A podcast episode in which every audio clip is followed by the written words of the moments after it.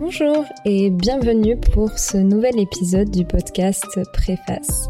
Préface est un podcast de discussion avec des auteurs et autrices de romans, de fiction, de polar, d'essais, de romans graphiques, mais aussi avec d'autres personnes qui gravitent autour de la discipline de l'écriture, comme des éditeurs et des éditrices, des critiques littéraires, des libraires.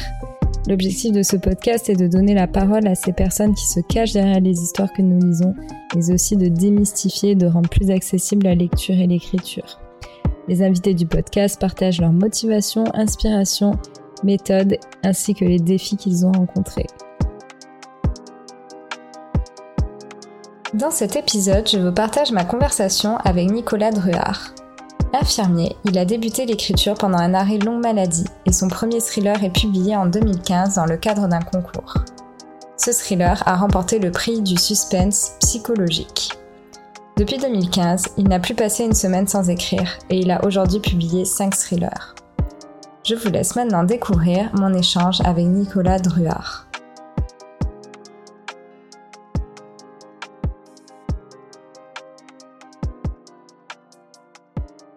Déjà, merci beaucoup, euh, Nicolas, d'avoir accepté de discuter avec moi.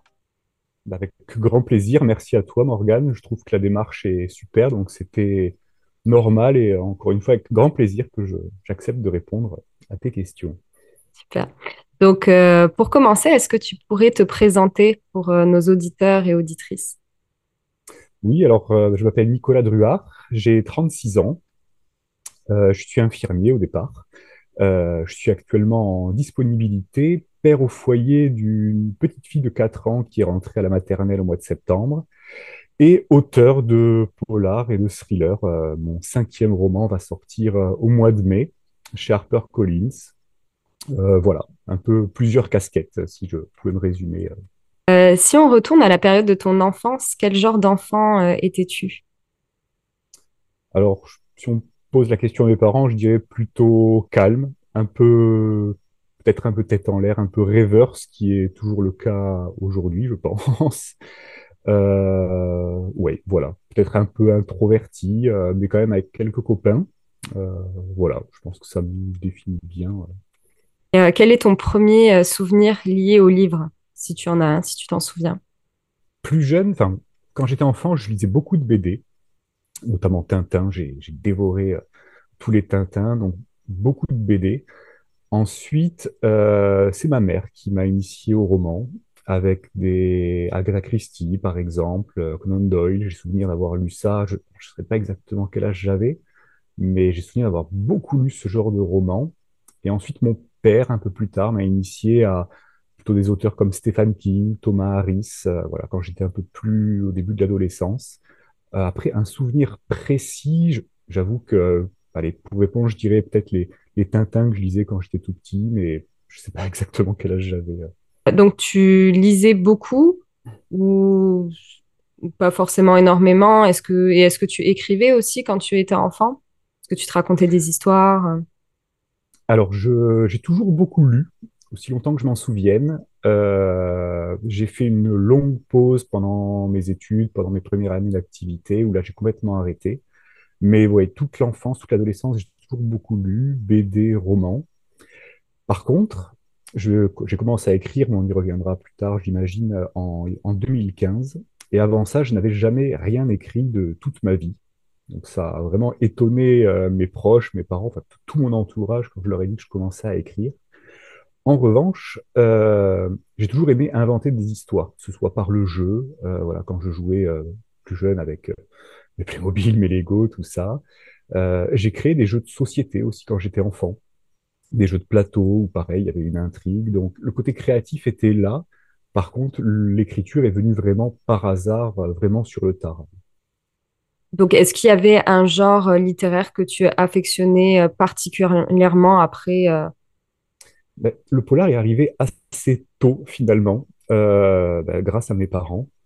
J'ai lu quand même pas mal de romans d'aventure, euh, Jack London, ce genre de romans un peu plus jeunes, mais le polar est arrivé très vite et j'ai pratiquement toujours lu que ça. Des fois, j'aime bien lire un peu de, science-fiction ou d'heroic fantasy, mais c'est vrai que mes parents m'ayant initié à ce genre-là très tôt, bah, j'ai naturellement continué à lire ça. Et quand j'ai commencé à écrire, ben, encore une fois, naturellement, c'est ce, genre-là qui s'est imposé. Et est-ce que, avais, est-ce que tu avais une routine de lecture particulière? Est-ce que tu lisais un peu tout le temps dans la journée ou est-ce que c'était plutôt le soir? Qu'est-ce que ça représentait pour toi ces moments en fait de, lecture? C'était vraiment le soir, un moment, euh, voilà, le moment avant d'aller, euh, parfois avant manger, mais sinon après manger, avant de s'endormir, finalement, hein, le livre sur la table de chevet. J'ai souvenir de le week-end aussi, où je me réveillais et avant d'aller prendre mon petit déjeuner, je lisais un petit peu. Euh, c'était mais vraiment, c'était le soir, voilà, avant le coucher, lire un petit peu avant de s'endormir. Maintenant, on va rentrer un peu plus dans le, euh, dans le vif du sujet et euh, donc, ton activité en tant qu'auteur. Euh, donc, tu as écrit ton premier roman, donc Nuit Blanche, qui est sorti en 2018. Et quelles ont été les raisons, les motivations à l'écriture de ce premier livre? Alors, c'est vraiment arrivé par hasard. En fait, je travaillais en tant qu'infirmier au CHU de Toulouse. J'ai été arrêté longtemps à cause de mon dos. J'ai été en, en arrêt longue maladie. Et c'est à cette période-là que j'ai recommencé à lire euh, assez intensément. Et c'est un jour ma copine qui m'a dit, elle écrit elle aussi, qui m'a dit, ben, au lieu de passer ton temps à lire, euh, est-ce que ça te dirait pas d'essayer d'écrire? Donc j'ai essayé, c'était en 2015, et j'ai jamais arrêté depuis. C'est pas passé une semaine, je crois, depuis, sans que j'écrive un petit peu. Et quand on commence, je pense que c'est le cas pour tout le monde, on parle avant tout de ce qu'on connaît, de, des sujets qu'on maîtrise. Donc, encore une fois, c'était naturel que l'histoire se passe dans un hôpital avec des personnages soignants, vu que c'était euh, ce que je faisais euh, professionnellement. Donc voilà, j'ai imaginé ce décor qui est ni plus ni moins euh, le, service de soins où je travaillais encore finalement. Et j'ai, voilà, après avec le bagage euh, du thriller, du polar, un peu, un peu horreur aussi, j'ai décidé d'implanter mon histoire dans, dans, un service hospitalier euh, que je connaissais euh, assez bien. Donc, tu as commencé donc en 2015. Est-ce que tu as eu une méthodologie ou une routine d'écriture particulière? Alors, non, pas. J'écrivais un petit peu quand je pouvais. donc, j'ai commencé à cette période. Ensuite, j'ai retravaillé. Il a fallu concilier l'écriture, le travail. Donc, en tant qu'infirmier, ce qui était pratique à cette époque, c'est que soit je travaillais le matin, donc j'avais du temps l'après-midi pour écrire, soit à l'inverse, je travaillais l'après-midi, donc j'avais un peu de temps le matin, et j'essayais de grappiller du temps par-ci, par-là. J'avais pas, comme c'est un peu plus le cas aujourd'hui, une espèce de, routine euh, où voilà, je pouvais vraiment m'organiser sur la journée. Je pense qu'au début, on écrit euh, bah, quand on peut, tout mhm. simplement. Mais tu, euh, étais tu étais plutôt régulier. Donc, c'était, y avait, t'as pas eu de moments, euh, de longs mois où tu n'écrivais pas du tout, par exemple? C'était quand même un processus assez régulier? Oui, oui, je pense que pour pas perdre le fil, c'est important. Alors, peut-être pas tous les jours, mais euh, ça m'est arrivé de faire des pauses parfois d'une semaine. Mais c'est important de pas trop perdre le fil, de pas trop s'éloigner de ce qu'on est en train de faire. Euh, voilà, parce qu'on y réfléchit tout le temps. C'est important, même si on n'écrit pas beaucoup, de, de, rester concentré sur son histoire Ok. Et, à quel moment mais tu t'es dit, euh, c'est bon, j'ai je suis satisfait, j'ai un manuscrit qui tient la route, je vais l'envoyer euh, à des éditeurs et puis on, va, on verra bien ce qui se passe Alors, je pense qu'on n'est jamais, pour ma part, euh, complètement satisfait de, de, ce qu'on fait. On, écrit notre histoire, on la relit, on la corrige, on la relit encore et encore. Et après, dans mon cas, on la fait lire à d'autres personnes pour voir ce qu'elles en pensent, parce qu'à un moment donné, on voilà, on n'est plus assez objectif, je pense, pour pour juger de la qualité du, texte. Donc là, j'ai la chance d'avoir dans mon entourage des personnes qui, lisaient, qui ont pu euh, me faire leur, retour. J'ai tenu en compte toutes leurs remarques, j'ai retravaillé encore, encore le texte. Et à un moment donné, bah, je me suis dit, bon, c'est pas parfait, mais je suis satisfait de, de ce que j'ai fait. Voilà, ce que je voulais faire, je l'ai fait je pense qu'il y a le roman parfait euh, n'existe pas. Si, je relis 20 fois un roman, je, je, modifierai au bout de la 20e fois toujours un petit détail, mais à un moment donné, il faut savoir se dire bon, c'est ce que je voulais faire, je suis content de moi, et c'est à partir de là que que démarre la, la chasse aux, aux maisons d'édition. Et dans mon cas, ça a été vraiment très rapide et très simple. Je sais que pour d'autres, c'est beaucoup plus compliqué. Euh, quand j'ai écrit Nuit Blanche, je commençais à faire ma liste pour l'envoyer un peu partout et j'ai découvert un concours qui était organisé par la maison d'édition Les Nouveaux Auteurs et dont le président du jury était Franck Tillier. J'ai tout, bah, tout lu pratiquement de Franck Tillier, c'est un auteur que, que j'adore. Et je me suis dit, oh, quand même, le bouquin, ça se trouve, il pourrait lui plaire. Alors, je me suis un peu renseigné. Il y avait un espèce de, cahier des charges un peu qui, qui expliquait dans quelle catégorie entrait le roman. Et en lisant tous ces points-là, je me suis dit, oh, ben, le, truc est presque fait pour. Et voilà, j'ai envoyé uniquement le manuscrit à cette maison d'édition via ce concours. Et voilà, le, roman a gagné et l'histoire a démarré comme ça. Ok. J'ai été assez chanceux. Mm. Donc, euh, donc ce premier livre, il a obtenu le prix du suspense psychologique, donc via ce concours, je suppose, c'est ça? Voilà. Et est-ce est que le fait d'avoir obtenu un prix euh, est en quelque sorte donc la validation des, lecteurs ou des, auteurs qui étaient euh, de la maison d'édition qui, qui euh, organisait ce, concours Est-ce que c'est ça qui t'a motivé à continuer à écrire ou tu savais au fond de toi que tu allais continuer, peu importe euh, le, succès de, ce, premier livre? Alors, je savais déjà que j'allais continuer parce qu'avant d'avoir les résultats, j'avais déjà commencé le, deuxième roman. Euh, dès qu'un roman est, est fini, euh, je passe presque immédiatement au suivant. J'ai pas mal d'idées en tête, mais effectivement, tu as raison. dès que j'ai su que voilà, j'avais gagné, ça, ça motive encore plus ça motive à, faire mieux, à vouloir euh, se, perfectionner, faire une meilleure histoire. Donc ça, j'ai pas attendu ça pour pouvoir réécrire un roman. J'avais déjà commencé, mais effectivement, ça m'a, ça m'a incité, motivé à, faire encore mieux. Après Nuit Blanche, euh, donc il y a eu quatre autres livres qui, qui, sont sortis, à peu près environ un par année. Et de manière générale, donc l'inspiration, est-ce que tu continues à la puiser dans ton activité professionnelle et autour donc d'infirmiers? Ou est-ce que maintenant aujourd'hui tu vas plus loin ou tu vas chercher plus loin? Et est-ce que justement est-ce que maintenant est-ce que tu as développé une méthode? Ou est-ce que tu fais la même chose que pour le premier livre, c'est-à-dire un petit peu euh, euh, comme cela vient? J'ai écrit tous les romans assez différemment. Finalement, il n'y avait pas une recette euh, précise pour chaque chacun était différent, la méthodologie était différente, mais je puisse toujours dans, voilà, dans tout ce qui est film, série, parfois même, ça peut être les infos, une situation qu'on rencontre dans le métro, n'importe où. Et un des points récurrents de toutes ces histoires, effectivement, c'est que le, milieu médical reste euh, assez présent. Encore une fois, parce que j'ai travaillé longtemps dedans. Encore une fois, on parle de, ce qu'on connaît. Et puis, au-delà de ça, je trouve que les, les personnages de soignants, donc, qui reviennent assez souvent dans mes romans, ont déjà, de par leur métier, euh, un métier difficile, ils sont confrontés à, à, un peu à toute la misère du monde parfois. Ils sont confrontés à la mort, ils sont confrontés à la maladie, aux familles endeuillées. Donc je trouve intéressant, au-delà du fait que je connaisse bien le, milieu, de les mettre en scène parce qu'ils ont comme un bagage en plus finalement de quelqu'un qui exercerait un autre métier. Donc je trouve qu'ils voilà, ils sont déjà armés un peu de par leur, euh, leur travail, pour affronter des situations euh, terribles, d'horreur. Voilà, je trouvais ce profil-là intéressant.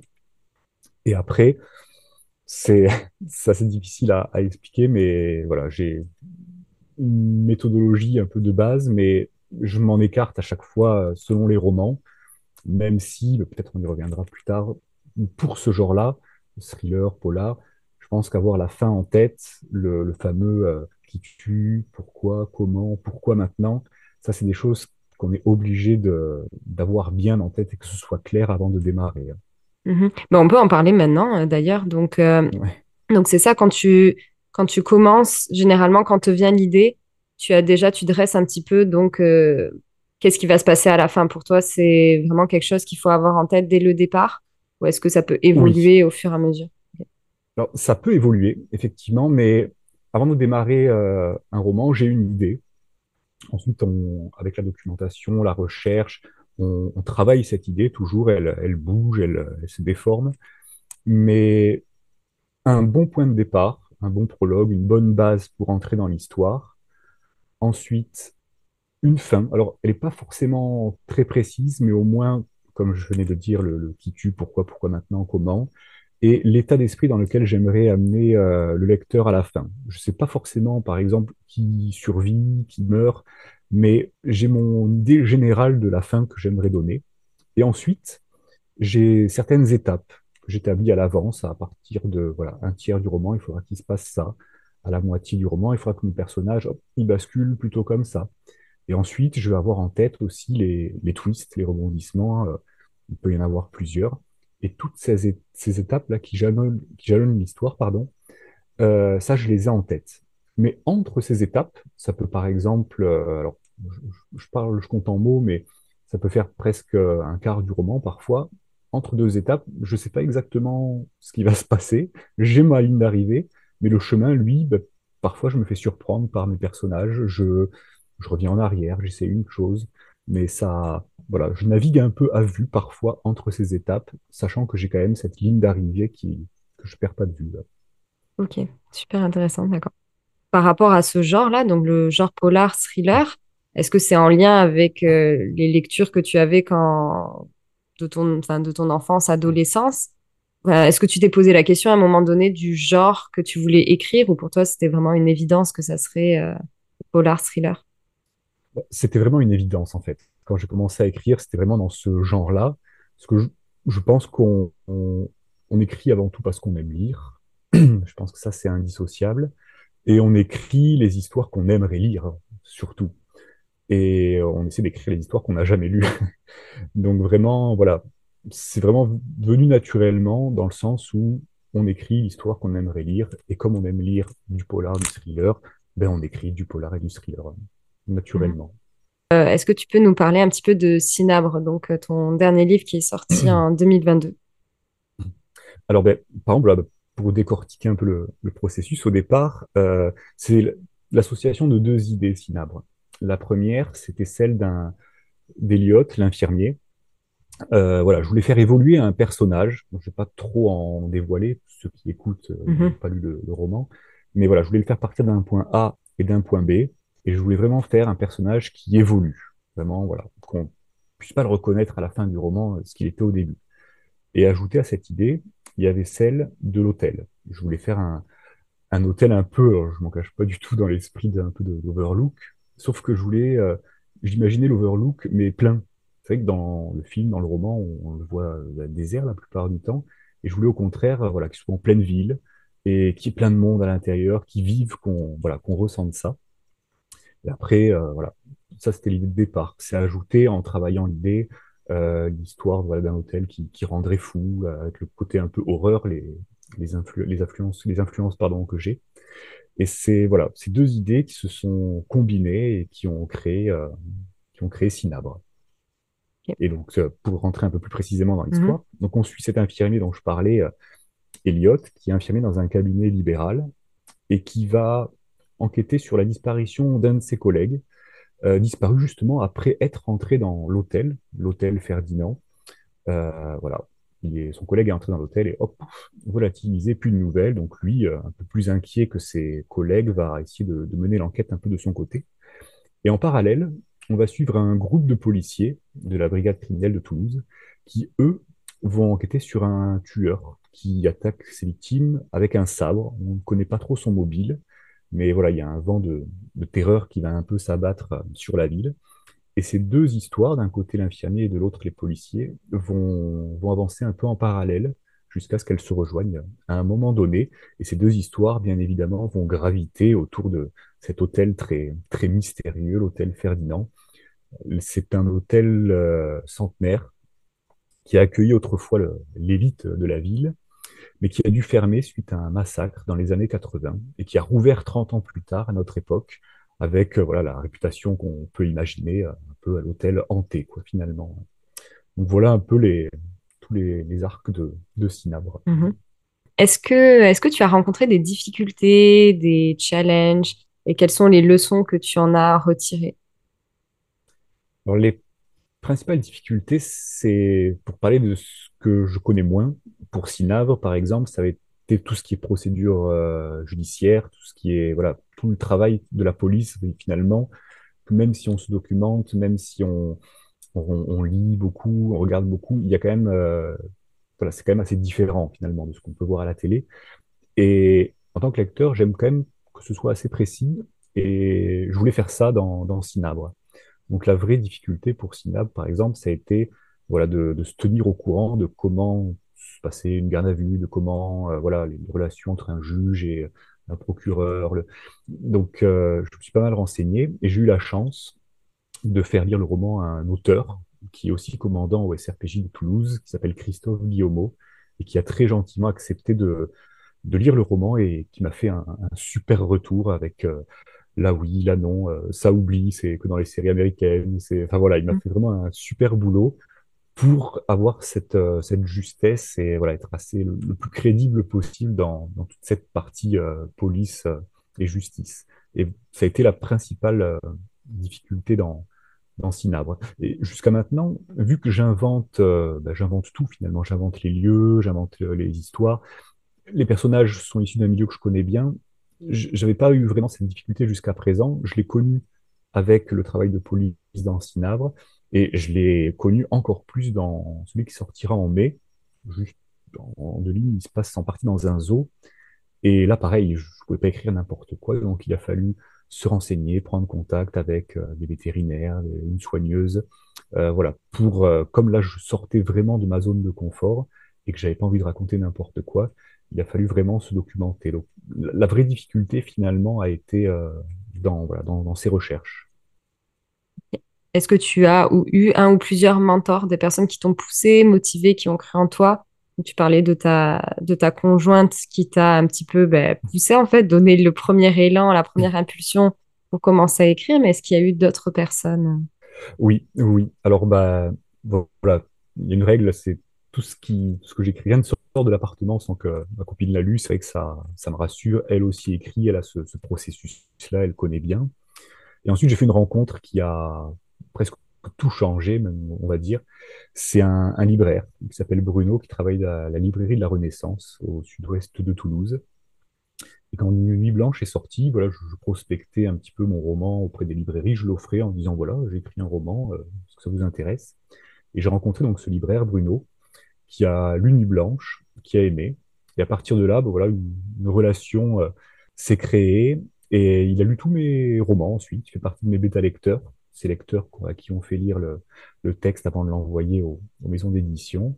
Et c'est lui, grâce à lui, hein, il n'y a pas d'autre mot, euh, que j'ai pu intégrer la maison d'édition Harper Collins. Quand, voilà, quand j'ai écrit Enclave, il l'a beaucoup aimé. Il m'a dit, bah, écoute, euh, je connais quelqu'un à qui ça pourrait plaire. Il m'a même pas dit qui c'était. Et euh, voilà, il a fait lire donc le, roman à, à l'éditrice Marie-Eugène de Sharper Collins, et l'histoire a démarré comme ça. Et ensuite, la troisième personne, ça a été bah, justement mon, mon éditrice, Marie-Eugène, avec qui je travaille toujours, et qui, elle, croit en moi. Donc, ça a été, voilà, ces, ces deux rencontres, finalement, qui ont, ouais, qui ont tout changé. on va passer à des questions un petit peu plus ouvertes. Mmh. Donc, tu as parlé que tu avais un projet donc de, de un nouveau livre qui va sortir donc en mai prochain. Euh, est-ce que tu peux nous en parler un petit peu sans trop trop dévoiler? Donc, tu as déjà dit que l'histoire allait se passer euh, donc dans un zoo. Est-ce que tu peux euh, nous en dire un petit peu plus ou, on attend mai prochain? Oh, je peux en parler un petit peu quand même. C'est, bah, on parlait de mes références tout à l'heure. Je me suis vraiment amusé là. J'ai voulu faire une espèce de, de mélange entre les, les huis clos à la Agatha Christie ce que je lisais quand j'étais plus jeune, et un peu les, les slashers un peu à l'américaine de films d'épouvante euh, au cinéma que j'ai pu voir ado. Et j'ai imaginé une histoire au pied des Pyrénées, au pied du pic du Canigou, dans les Pyrénées, euh, où des personnages euh, vont investir une, une clairière pardon, lors du week-end de la Toussaint ou du week-end d'Halloween, selon les, les références. Et voilà, ces personnages vont, passer le week-end sur cette clairière, dans des chalets, et cette clairière surplombe un zoo. Euh, ce zoo, il est particulier, c'est un lieu euh, assez particulier parce que deux ans plus tôt, un homme s'est suicidé dans ce zoo, en se jetant dans la fosse aux ours. Donc tout le monde est au courant de cette histoire. Et voilà, l'intrigue va évoluer sur un week-end où, au fur et à mesure que la journée passe, du samedi, des choses euh, mystérieuses vont arriver, jusqu'à ce qu'un de ces personnages, de ces locataires, disparaisse et ensuite, voilà, l'horreur va monter un peu crescendo sur, sur le week-end. Et euh, est-ce que tu as euh, d'autres projets en ce moment, que ce soit donc d'écriture ou autre personnel? Comme j'expliquais tout à l'heure, là, le roman qui va sortir en mai, on est sur les dernières correction, c'est voilà, c'est vraiment de la, la finition. Donc déjà depuis quelques mois, j'ai une nouvelle idée de roman. Mhm. Donc là, je me suis pas mal documenté, j'ai fait pas mal de travail de recherche.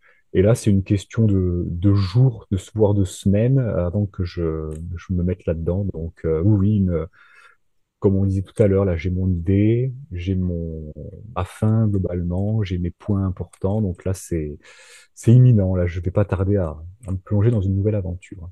Ok. Euh, sur le plus long terme, comment est-ce que tu t'imagines, par exemple, dans 10 ans, dans 20 ans? Est-ce que tu t'imagines encore euh, infirmier en train d'écrire ou est-ce que euh, tu, tu te projettes autrement? Alors, dans dix ans, je pense que j'écrirai encore. Ça, c'est vraiment quelque chose maintenant qui, voilà, j'ai envie de, j'aime ça avant tout. C'est devenu plus qu'une passion. Là, c'est quelque chose, euh, voilà, dans lequel j'aimerais persévérer. Donc, dans dix ans, je suis à peu près sûr que je sais pas quel rythme, je sais pas, voilà, mais je, continuerai à écrire. J'ai, c'est un domaine qui est assez, ça, fluctue beaucoup. hein. Donc, je, je sais pas un peu ce que l'avenir me réservera, mais en tout cas, continuer à écrire, ça c'est sûr. Après, à côté professionnellement, ça je, je ne sais pas, je fais un peu euh, année après année, mais en tout cas, l'écriture maintenant fait partie intégrante de ma vie et c'est quelque chose que, que je continuerai quoi qu'il arrive. Mhm. Tu aimerais euh, pouvoir ne faire plus que ça? Ou est-ce que... Ça, c'est quand même quelque chose d'assez difficile. Peu d'auteurs y arrivent, Mhm. mais si, euh, si si ça pouvait, oui, clairement, si, s'il y avait une opportunité, une possibilité euh, de faire que ça, je, oui, oui, complètement. Ok. Euh, est-ce que tu as des recommandations littéraires, donc un livre, une bande dessinée, une pièce de théâtre, qui t'a particulièrement plu ou inspiré? Alors, moi, j'ai, oui, j'ai beaucoup de romans qui m'ont inspiré. Euh, bah, alors, cette année, j'ai lu des très bons romans, mais par exemple, je peux parler de ceux que j'ai lus l'année dernière. Euh, j'ai eu vraiment trois coups de cœur l'année dernière. Alors, je lis 95% de, de polar thriller. Mhm. Mais euh, il y a un auteur là vraiment que j'ai eu la chance de rencontrer en salon plusieurs fois. Pour moi, c'est vraiment la révélation de ces dernières années en, en polar. C'est Alexis Epsker. Il a écrit trois romans, un quatrième va sortir. Et par exemple, l'année dernière, j'ai lu le deuxième, le, le Mangeur d'âme. Et pour ceux qui aiment euh, voilà, le, le suspense, les rebondissements, des histoires, euh, voilà, où ça va assez vite. Enfin, moi, c'est pile ce que j'aime. Euh, ouais, c'est euh, un auteur vraiment que, que je recommande. Ça a été un des coups de cœur de l'année dernière. Qui est-ce que tu aimerais entendre à ce micro? Alors, bah, un auteur qui est bah, toulousain aussi, qui a grandi en Aveyron euh, comme moi, et c'est un de mes auteurs préférés avec qui j'ai eu la chance de beaucoup discuter, un peu dans un univers qui se rapproche du mien, c'est Cédric Cyr. Mhm. Je sais pas Ouais, je si suis ouais, je... ben oui, oui, j'en ai lu pas mal et puis je suis en contact avec Ouais. lui. On Ah devrait ben, normalement se discuter dans bah, d'ici peu, donc euh, ah ben super. Ah c'est normalement ça devrait se réaliser. Euh, donc pour la dernière euh, question de, de ce podcast, c'est est-ce que tu aurais un conseil ou plusieurs conseils à donner à une personne qui souhaiterait se lancer dans le défi de l'écriture? Euh, alors, c'est une question un peu difficile, mais je, dirais d'oublier tout le reste et c'est un, peu terrible ce que je vais dire, mais d'être très égoïste et d'écrire que pour soi, de, vraiment de faire euh, ce qu'on a envie. Si ça plaît, si ça plaît pas, ça arrive après, mais voilà, d'écrire l'histoire qu'on a, qu'on a en nous, qu'on a envie d'écrire, sans se soucier du, du reste, euh, sans penser à même à la faire lire à d'autres personnes dans un premier temps, parlons même pas d'être édité, mais voilà, de d'être très égoïste sur l'histoire qu'on veut faire et écrire ce qu'on veut, ce qu'on a envie. Après, euh, après on verra, mais voilà, ce, penser à rien d'autre qu'à satisfaire le lecteur euh, qu'on est et qui aimerait lire l'histoire qu'on est en train d'écrire. Merci beaucoup d'avoir répondu à toutes mes questions et d'avoir pris le temps de discuter avec moi. Merci à toi, c'était avec euh, grand plaisir.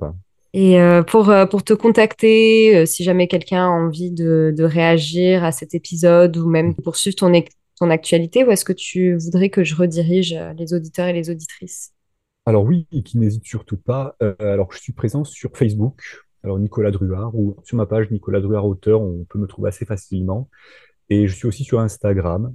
donc pareil, Nicolas Druard, auteur, on peut me trouver assez facilement et que oui, surtout, on n'hésite pas à me laisser un message. Je suis assez, plus ou moins rapide pour répondre, mais je réponds toujours. Et donc voilà, que surtout, n'hésite pas pour échanger, ça sera avec plaisir.